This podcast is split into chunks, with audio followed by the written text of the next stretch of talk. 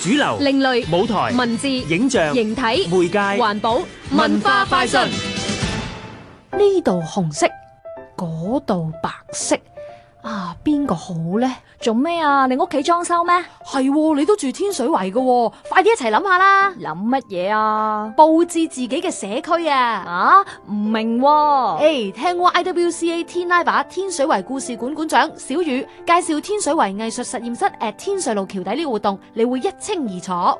呢個計劃呢，其實我哋都喺天水圍唔同嘅公共空間呢，都試過做一啲創作啦。咁包括有喺社區中心嘅外牆啦、公園嘅一啲觀眾席啦，透過呢我哋一啲好簡單嘅牛皮膠紙，用一啲唔同顏色嘅拼貼呢，就做咗一個唔同嘅圖案，咁就做咗一幅好巨型嘅壁畫。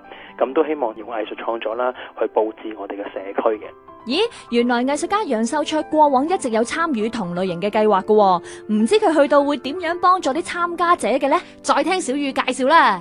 咁每一次我哋去到個場地度呢，其實楊老師就會去諗啊，我哋可以用一啲咩拼貼嘅方式，點樣去選擇一啲唔同嘅佈置嘅方法，令到咧呢個地方呢可以更加突顯好同個場地有更加有關係嘅。譬如今次我哋嗰個場地入邊呢，其實有一啲凹咗入去嘅坑嘅，楊老師就諗到啊，我哋可以呢整個紙卷就擺落去呢個凹坑度，有唔同顏色嘅拼貼，高高低低呢，咁就可以突顯翻嗰個凹坑嘅特性，個藝術創作同嗰個地方有一個更好嘅配搭啦。